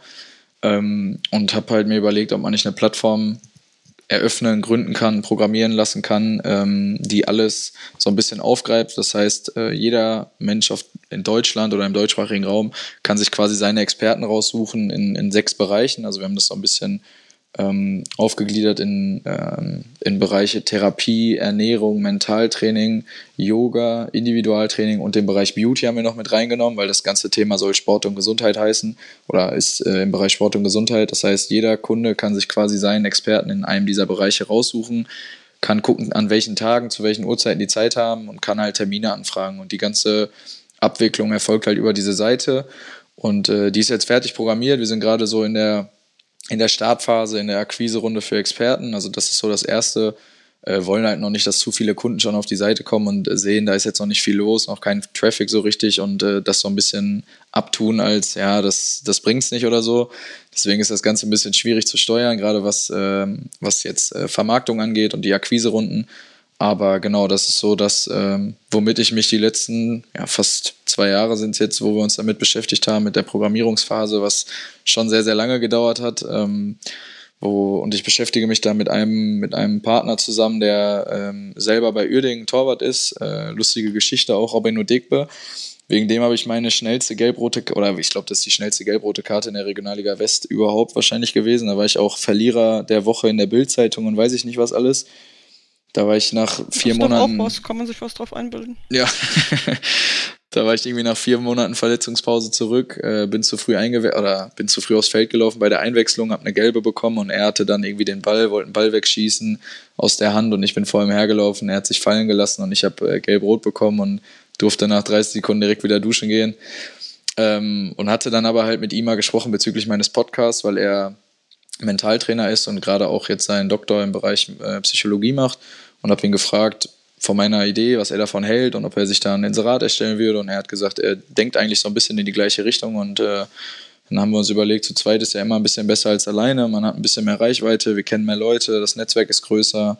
Er ist schon in dem Bereich aktiv und ähm, ja, haben uns da zusammengetan und machen das jetzt gerade alles so zusammen und äh, ja, ist ganz cool. Also er ist echt sehr, sehr akribisch, was das Ganze angeht. Da bin ich froh, ihn da an meiner Seite zu haben. Und äh, ja, hoffe, dass das Anfang nächsten Jahres dann auch so richtig durchstartet und man da ein bisschen, äh, gerade in der Vermarktung halt ein bisschen ähm, besser wird. Es ist natürlich so, dass ich das Ganze jetzt nicht studiert habe oder so einen Plan davon habe. Äh, genauso auch bei Robin. Ähm, man tastet sich so ein bisschen an alles ran, aber man darf es halt auch nicht zu langsam machen, weil sonst ja, verliert das so ein bisschen, sage ich mal, ein Interesse. Und deswegen äh, halten wir uns daran und gucken, dass wir da gute Partner kriegen, gute Leute auf die Seite kriegen und äh, dass dann im besten Fall jeder irgendwie seine Experten darüber findet. Also wir haben als Beispiel mal, ähm, wir haben Leute, die, sage ich mal, gesagt haben, die haben, die haben einen, als Beispiel Psychologentermin in sechs Wochen. Das ist ja total schnell. Und dann habe ich mich gefragt, hä, wie sechs Wochen, wenn du jetzt, also nehmen wir mal an, jemand ist vielleicht äh, ein bisschen depressiv oder vielleicht auch suizidgefährdet und du hast in sechs Wochen einen Psycholo Psychologentermin oder so. Und dann habe ich mal geschaut, wo so die Durchschnittszeiten liegen in Deutschland und die Durchschnittszeiten für einen Psychologen liegen bei 19,9 Wochen, meine ich was halt Wahnsinn ist. Und es gibt so viele Leute. Das ist in nicht nur in dem aber Bereich. auch noch mehr. Also da bist du auch schon mal ein Jahr in der genau, Warteliste, ne? Wenn du nicht genau, privat also wirklich, bist. das, das ist ja, schon genau. echt. Also das sind so die, die Durchschnitte. Und ähm, es gibt genug Leute, die freie Termine haben, die halt aber nicht gefunden werden, weil sie vielleicht einfach nur eine eigene Internetseite haben, wo nicht jeder drauf kommt ähm, gerade bei Individualtrainern, was jetzt nochmal ein ganz anderes äh, Feld abdeckt. Aber da gibt es so viele Leute, die einfach eine Instagram-Seite haben und hoffen, darüber gefunden zu werden und ihr Netzwerk aufzubauen. Und wir wollen halt einfach da eine zentrale Plattform schaffen, dass jeder freie Termin quasi äh, gebucht oder angefragt werden kann und der Experte hat immer noch die Möglichkeit quasi zu sagen, den Termin nehme ich an, den lehne ich ab und du hast über die Plattform auch eine Chat-Funktion, wenn der Termin angenommen ist. Das heißt, du kannst, den, kannst dich mit deinem Kunden nochmal absprechen, wo sollen wir das machen, ob das online stattfindet, beim Kunden zu Hause, beim Experten zu Hause, wie auch immer. Und ähm, hast da Möglichkeiten, miteinander in Kontakt zu treten und musst aber halt nicht deine E-Mail angeben, nicht deine Handynummer angeben. Und ähm, hast jetzt auch nicht deine eigene Internetseite, die du da angibst, sondern das ist halt alles auf dieser zentralen Plattform, genau. Und äh, damit habe ich mich jetzt die letzten zwei Jahre so beschäftigt. Das läuft ganz gut neben dem Fußball, das ist nicht zu zeitaufwendig. Ähm, ja, macht Spaß auf jeden Fall, so sein eigenes Ding nebenbei zu haben und mit vielen Leuten auch darüber ein bisschen äh, connecten zu können und darüber sprechen zu können. Und ja, war auf jeden Fall die richtige Entscheidung, da was parallel laufen zu haben, ja. Ja, das klingt auf jeden Fall sehr spannend. So ein bisschen Yameda, aber für, ja, für genau. Sport genau. und Gesundheit, also für Gesundheit. Genau. Yameda ist Yameda auch für Gesundheit. Ist so, genau. aber genau. Yameda ist ein, ist ein guter Vergleich, aber die sind zum Beispiel so, dass sie sich, äh, die haben theoretisch jeden Arzt einfach selber gelistet und du bist dann als Arzt verantwortlich, dass du dein Profil ausfüllst. So wollen wir das nämlich nicht. Ähm, genau, wir wollen halt, jeder Experte soll selber darüber entscheiden, ob er auf der Plattform gelistet sein möchte oder nicht. Und da wird einfach jeder draufgeschrieben mit entsprechenden, ich glaube, äh, mit der entsprechenden Internetseite oder mit der entsprechenden E-Mail-Adresse. Und bei uns ist es so, äh, wenn ich jetzt Individualtrainer bin, kann ich mir entscheiden, okay, ich mache mir dann ein Inserat oder ich lasse es halt bleiben. Und ähm, ja, so ist das Prinzip bei uns, aber so der Grundgedanke ist, ist ähnlich, definitiv, ja. Das denke ich mal auch so ein bisschen der Zeit, das, dem Zeitgeist angepasst, ne? So dieses Prinzip. Definitiv, ja. Man macht das alles Ja, online. also durch Corona, wie gesagt, äh, viele Leute, viele Leute wollen sich körperlich wieder ein bisschen äh, in Topform bringen, glaube ich, nach der Zeit. Viele Leute sind im Homeoffice. Wie, wie motiviere ich mich da? Sind genau solche Sachen. Ähm, Thema Mentalcoaching oder so äh, kann man da ja auch aufgreifen. Ähm, wie, wie geht das alles? Und äh, da, ja, wie gesagt, kann man, kann man sich überlegen, ob man überhaupt einen, natürlich einen Experten braucht, aber die, die gerne einen hätten, können da oder haben die Möglichkeit, da einen zu finden, im besten Fall. Im, Im besten Fall auch so in ihrer Umgebung. Das wird natürlich eine gewisse Zeit dauern, bis da sehr, sehr viele Experten drauf sind, auch in, in jeder Stadt oder in jeder Umgebung, aus jedem Bereich. Aber das ist das Ziel, dass jeder theoretisch einen einfachen Weg hat, ähm, sich seinen Dienstleister aus dem entsprechenden Bereich zu suchen. Genau. Eine spannende Sache auf jeden Fall. Ähm, komme ja auch aus dem Gesundheitsbereich. Finde das sehr interessant. Hm. So. Ja, also ich, wir haben da schon sehr viel Feedback äh, uns eingeholt und äh, wirklich fast nur positives Feedback, dass man halt sagt, okay, Vergrößerung des Netzwerks ist generell in dem Bereich immer gut und ähm, ja, dass man halt auch seine freien Termine anbekommt. Wir hatten beispielsweise bei Fortuna Köln einen Physio, der war zweimal die Woche bei uns. Und an den Tagen, wo er, äh, wo er dann gekommen ist, habe ich ihn gefragt, und wie war dein Tag? Dann sagt er, ja, ich habe heute nur fünf Stunden rumgesessen. Dann meinte ich, wie? Sagt er, ja, ich hatte heute fünf Stunden keinen Termin. Und dann denke ich mir, okay, irgendjemand hätte ja jetzt wohl einen Physio gebrauchen können, aber wusste nicht, wie er an einen rankommt.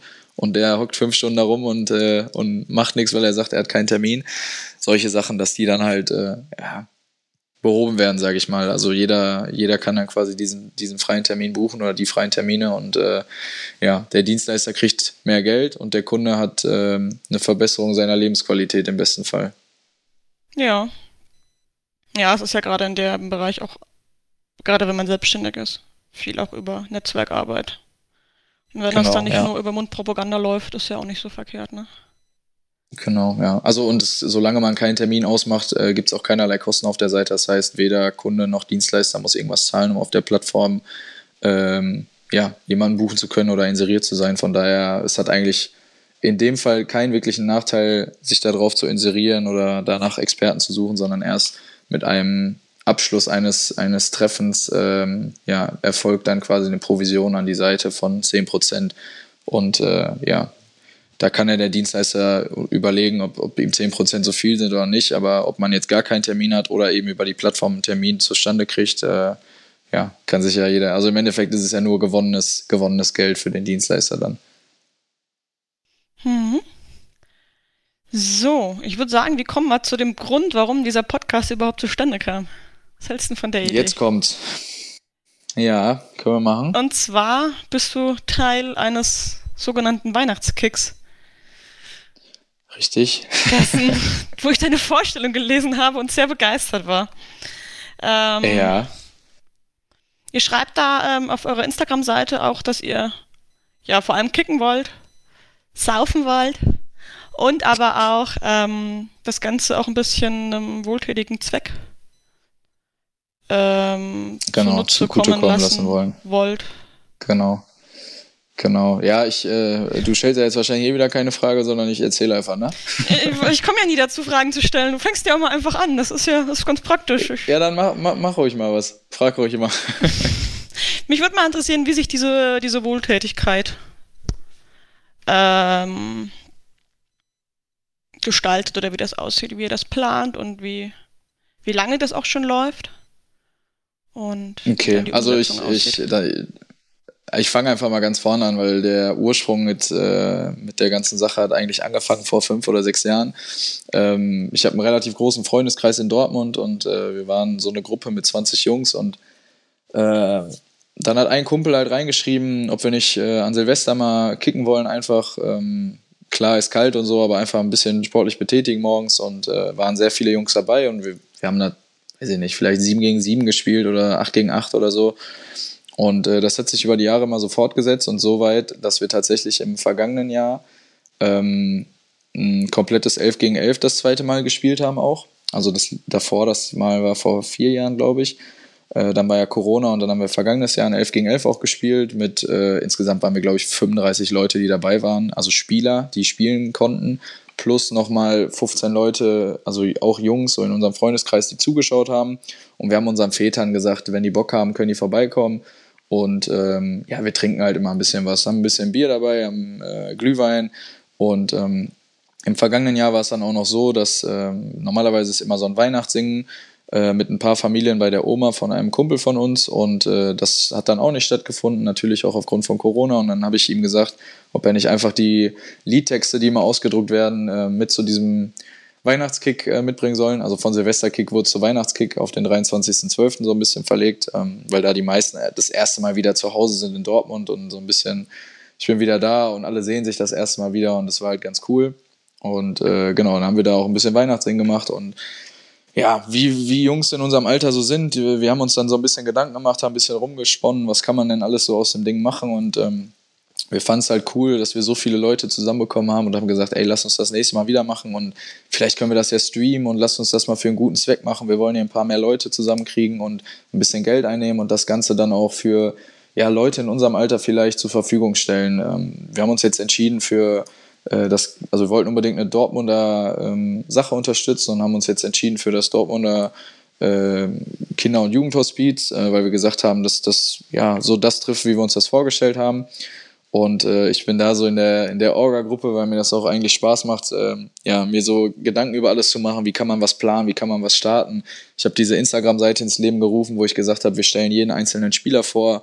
Äh, wir, haben eine, wir haben uns eigene Trikots erstellen lassen mit einem eigenen Symbol. Wir haben Freunde, die da mit Photoshop sehr bewandert sind, die uns da ein äh, eigenes Wappen gemacht haben, kreiert haben.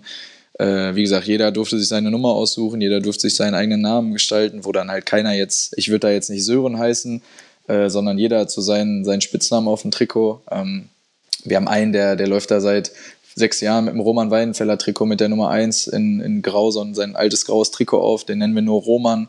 Äh, solche Sachen sind dann dabei. Ähm, ja, und das Ganze haben wir gesagt, wollen wir für einen guten Zweck machen, haben uns, äh, haben uns da Gedanken gemacht, haben das dann beschlossen, so in unserer Orga-Gruppe. Äh, die Trikots wurden gesponsert von, von Mario Götze. Ähm, wir sind da mit den beiden Brüdern gut befreundet. Äh, die haben da gesagt, okay, für einen guten Zweck, äh, der macht das gerne, äh, das wäre kein Problem. wir sind da, wie gesagt, mit Michael Rummenigge auch, der da ein bisschen was dazu beigesteuert hat.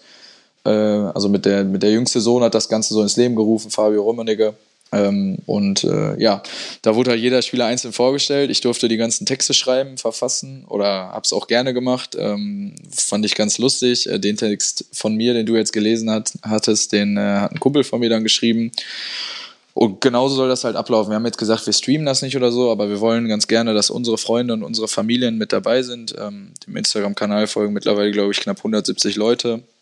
Äh, wenn da jetzt noch Familien und vielleicht äh, Brüder, Schwestern, was auch immer mitkommen, gehe ich davon aus, dass wir so um die 200, 250 Leute sind und äh, ja, im besten Fall da dreimal 30 Minuten cooles Fußballspiel sehen, ähm, plus dabei halt ein bisschen trinken, lachen, Spaß haben können und danach werden Weihnachtslieder gesungen und äh, ja, der Abend wird äh, ausklingen gelassen dann ähm, und man feiert so ein bisschen quasi in den 24. Reihen, je nachdem, wie lange man dann in der Kälte aushält. Aber ja, da habe ich die letzten Jahre gesehen, dass das ein bisschen länger dauern kann, auch schon mal.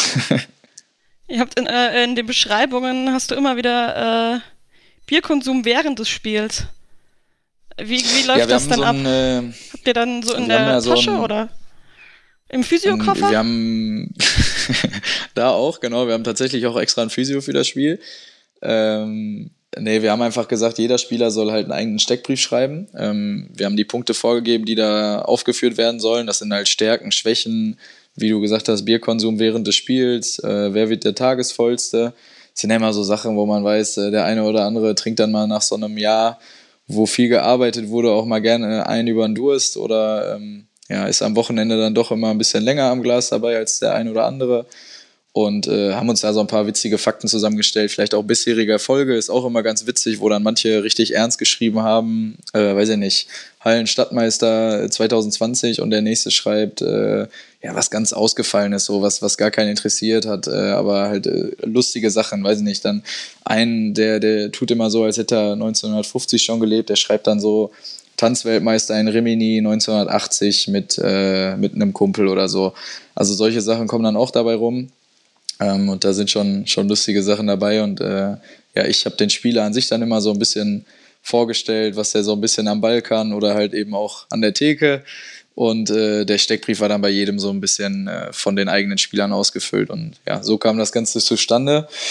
Und äh, da wurde schon, ja, wurde schon sehr viel gelacht äh, über die ganzen Sachen. Also wie gesagt, auch über die Steckbriefe von den jeweiligen Spielern. Das war schon echt witzig da zu lesen, was mir alles zugeschickt wurde und ich durfte das dann veröffentlichen und äh, was man da so für ein Feedback bekommen hat von den Leuten war schon echt ganz, ganz witzig und äh, ja, viele Leute, die, wir, wir, machen jetzt auch einen Adventskalender, wo wir einige Leute dabei haben. Heute ist unter anderem ein Video von äh, einer Dortmunder Legende, Leonardo Dede, eingegangen, der da seine Grüße ausspricht und sagt, äh, viel Spaß bei diesem Weihnachtskick. Also wir haben uns da ein bisschen was überlegt. Ähm, ich weiß nicht, vielleicht Roman Weinfeller, der glaube ich auch noch mit dabei ist. Ich bin mir jetzt gar nicht sicher. Äh, Raubal hat seine Worte an uns gerichtet. Also wir haben da ein paar, paar dabei, wo sich äh, vielleicht ein paar Jungs von uns überraschen werden, dass die da an uns ein, Video schicken und äh, dass wir das veröffentlichen. Aber genau, wir haben da Spaß dran. Wir finden das cool, solche Sachen zu organisieren und äh, ja, hoffen, dass das eine, eine Tradition wird, dass wir diesen Kick am 23.12. machen und ähm, haben da alle sehr, sehr viel Spaß bei, ja es liest sich auf jeden Fall sehr lustig. Ich bin gerade nochmal auf eure Insta-Seite gegangen. Also schreiberisch ist durchaus äh, schwarzgelb.de Niveau. Habe ich mir ein bisschen was abgeguckt. du kannst auch gerne mal einen Text veröffentlichen. Wir haben immer Platz für sowas. Ähm, immer gerne.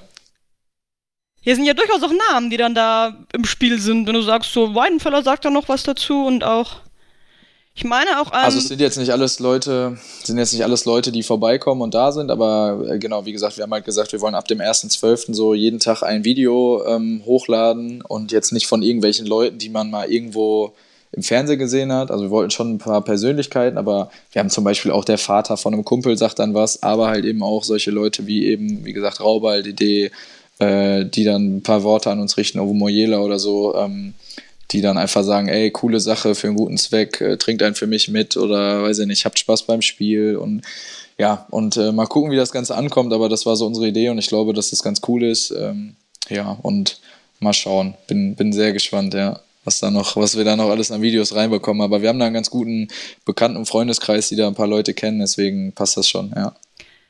Wer ist so der beste Fußballer da auf dem Feld?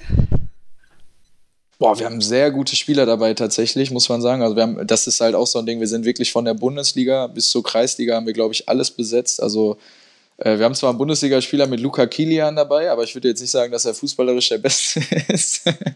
mit dem ich übrigens auch bei Borussia Dortmund gespielt habe. Ähm, also auch ganz lustige Sache.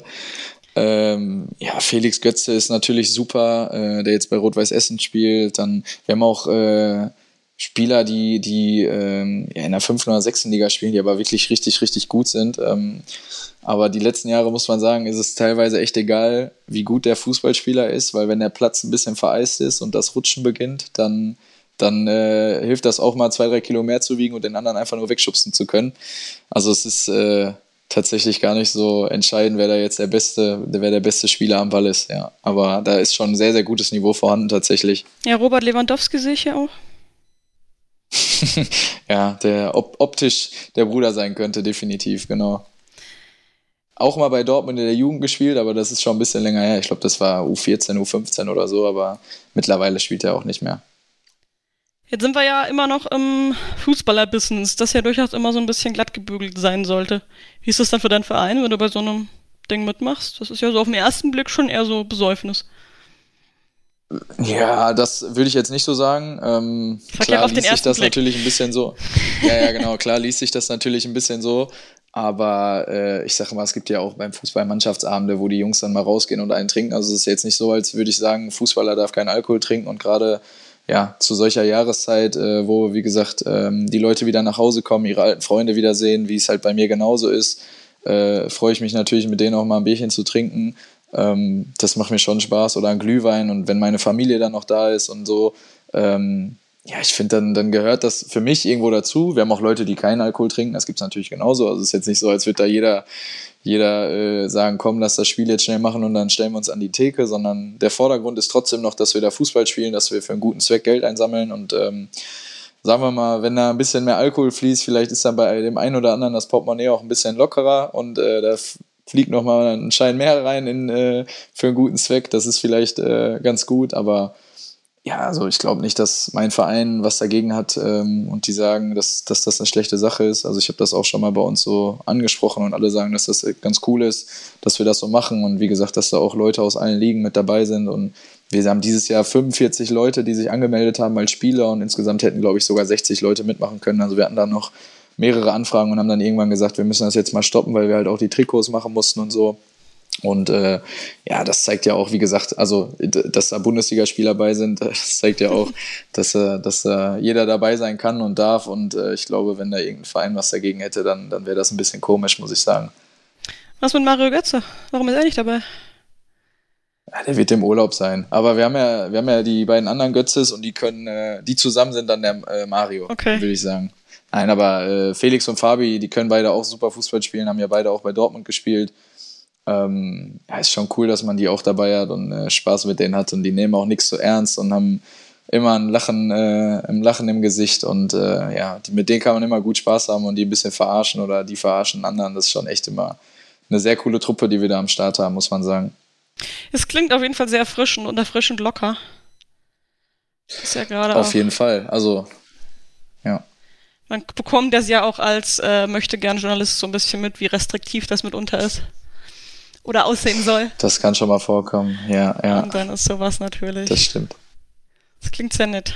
Ich ja. wollte mich gerade schon anmelden, aber ich glaube, da muss ich schon auf dem Heimweg sein, sonst kriege ich Ärger mit der Familie. Ja, das, das ist natürlich, äh, deswegen haben wir auch gesagt 23.12., weil da alle Leute aus Dortmund wieder da sind und wie gesagt, wir wollen, wir hatten, ich hatte äh, mit Leuten geschrieben, die nicht hierher kommen, weil wir am Anfang auch gesagt hatten, wir wollten vielleicht Videos für diesen Adventskalender von äh, Kommentatoren oder so. Ich hatte da mal mit Robbie Hunke, ich weiß nicht, ob der allen Begriff ist, ähm, hatte ich mal geschrieben, mit dem bin ich im Kontakt so, äh, ob man da ein Video von ihm bekommen kann. Und dann haben wir halt irgendwann gesagt, nee, lass uns das wirklich nur auf Dortmund beschränken, weil wir sind eh schon ein sehr großer Freundeskreis und ähm, ja, wenn dann noch Familien, Freunde kommen, wir können ja jetzt nicht sagen, dass da tausend Leute äh, zu diesem Fußballplatz kommen und äh, ja, man muss auch mal gucken, wie man das noch anmeldet als äh, Veranstaltung und so. Deswegen, da haben wir lieber gesagt, nur in unserem Freundes-, Familienkreis und äh, das sind auch schon genug Leute, würde ich sagen. Deswegen haben wir das ein bisschen kleiner gehalten noch. Ich hoffe jetzt nicht, dass jetzt so viele Leute hier sich den Podcast reinziehen und dann denken, ja, wir kommen alle. Ja, es weiß ja keiner, es weiß ja keiner, wo es stattfindet. Das, finden das weiß ja keiner. Ja, gut, das stimmt. Nein, nein. Ich sag's nicht. ja, klingt gut. Klingt nach sehr viel Spaß. Ja, wir haben ja auch, Security, wir haben, wir haben auch Securities und Ordner und äh, da wird dann keiner reingelassen. Na gut.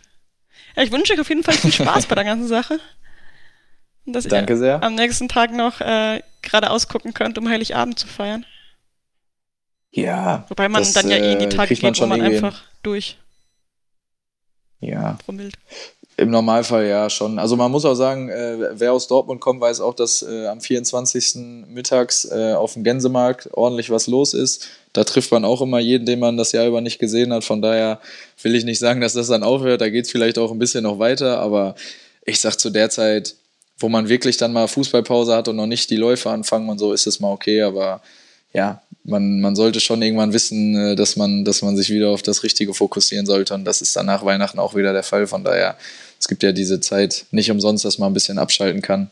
Da ich, also da bin ich froh, in Deutschland zu sein und nicht äh, wie Beispiel Christoph Zimmermann, der dann in England äh, gespielt hat und die komplette Zeit durchspielen musste. Das war dann schon was anderes, glaube ich. Das ist schon heftig, dann so Heiligabend erstmal Fußball spielen. Das ist schon nicht so einfach, ja. Ja, Kommt mal vor, diese Boxing Days, ja.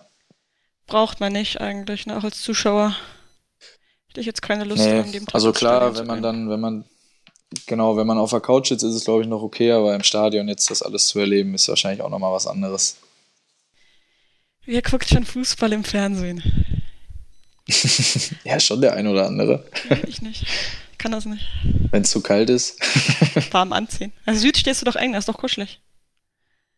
Ja, also ich bin auch nicht der Typ dafür, aber also, wie gesagt, wenn ich in Dortmund bin, bin ich auch im Stadion, deswegen, aber ich bin ja froh, dass sie hier nicht äh, über die Zeit Fußball spielen, dass ich selber ein bisschen am 23.12. da kicken kann. Ja, Da wird mir auch warm. ja, hoffentlich. Bestimmt. Ähm, ich würde sagen, wir gehen noch mal so ein bisschen allgemein an deine, zum Abschluss, an deine Laufbahn. Ähm, wie stellst du dir die optimale Rückrunde jetzt vor? Nach der Winterpause.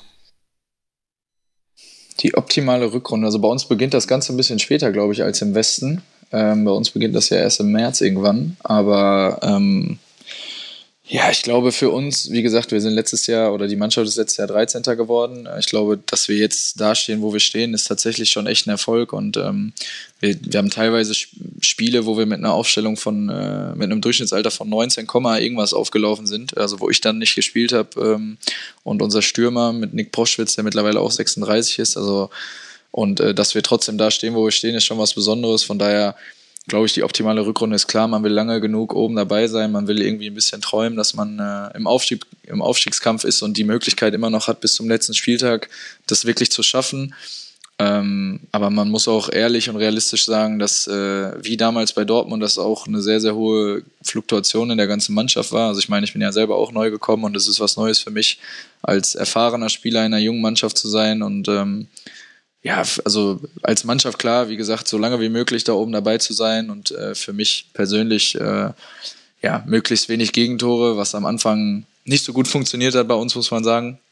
Ähm, viele einfache, doofe Fehler gemacht, aber äh, tatsächlich auch sehr, sehr viel daraus gelernt, auch in dieser kurzen Zeit jetzt von, von fünf Monaten oder vier Monaten, wo wir spielen. Aber für mich persönlich einfach an ja, möglichst vielen Toren äh, beteiligt zu sein, offensiv und äh, defensiv einfach, ja, so gut es geht, halt einfach alles wegzuverteidigen und so viel, so wenig Gegentore wie möglich zu bekommen. Also das ist so das Ziel und einfach ein bisschen auf sich aufmerksam zu machen, ähm, um zu gucken, dass man irgendwie nochmal nach oben kommt, weil das ist schon noch das Ziel, hatte ich ja vorhin auch mal gesagt. Aber wir als Mannschaft, äh, und ich glaube, da, das ist so, generell, wenn du Fußballer bist, willst du ja einfach hoch, egal jetzt auch, wie die letzte Saison ausgesehen hat. Und äh, das Ziel haben wir irgendwo immer im Hinterkopf. Du kannst jetzt sagen, wir spielen um die ersten sechs Plätze oder ich glaube, ersten acht ist so ein bisschen als Ziel ausgegeben, weil das die, die letzten fünf Jahre nicht erreicht worden ist bei Hoffenheim. Aber man hat ja trotzdem so ein bisschen im Hinterkopf, okay, wir sind jetzt so gut äh, gestartet, wir haben so einen guten Platz, so eine gute Ausgangsposition, äh, das wollen wir uns nicht nehmen lassen und wollen halt genau da anknüpfen. Und das ist das Ziel für die Rückrunde, definitiv, ja. Dann wünsche ich dir ähm, trotz deines Vereins viel Erfolg dabei. Dankeschön. Ja, wer weiß, vielleicht sieht man sich ja. Das war jetzt eine Spitze. ja, Das war jetzt eine Spitze. Fand ich mehr als vorhin. ja, aber musste sein. Ist okay. Ich hoffe, du nimmst es mir nicht übel. Nein, alles gut. Ja, und wer weiß, vielleicht sieht man sich dann nächstes Jahr in der dritten Liga wieder. Oder in der ersten, man weiß es nicht. Ich, ja, ich, äh, erste klingt besser, aber man muss ja immer ein bisschen realistisch bleiben. Ich, äh, ich würde es mir wünschen, dann in die, äh, in die dritte auf jeden Fall aufzusteigen mit der Mannschaft. Auf jeden Fall. Dann kannst du die rote Erde doch erleben. Das wäre schön. Nochmal mit neuem Rasenplatz. Ja, endlich mit Rasen. Gut. Das ist doch ein schönes Schlusswort, würde ich sagen. Ja. Dann bedanke ich mich vielmals für deine Zeit, für dein Ich bedanke mich auch. Ja, gerne. Ja. Mir sehr Spaß gemacht. Vielen Dank. Das freut mich. Können wir gerne mal wiederholen. Hat der Volker gesagt, hier, du, du, äh, du sollst ein bisschen über Politik reden, oder was? Nö. Aber der ist das, der das dann schneidet. Ach so, Ach so okay. Ja gut, dann äh, sagst du dem hier, Volker, der Sören, der wollte nicht. Okay, sag ich ihm. ähm, aber jetzt hast ja, du mir den... Nein, sag ihm liebe Grüße, ich hab ihn auch. Ja. Jetzt hast du mir den Schlusswort versaut. Ach so, ich dachte, das wäre es gewesen nein, jetzt. kommt noch was. Ah, so. ah, das wusste ich doch nicht. jetzt muss ich raus. So, ihr Lieben, wir hören uns bald wieder und bis dahin, Herr ja BVB.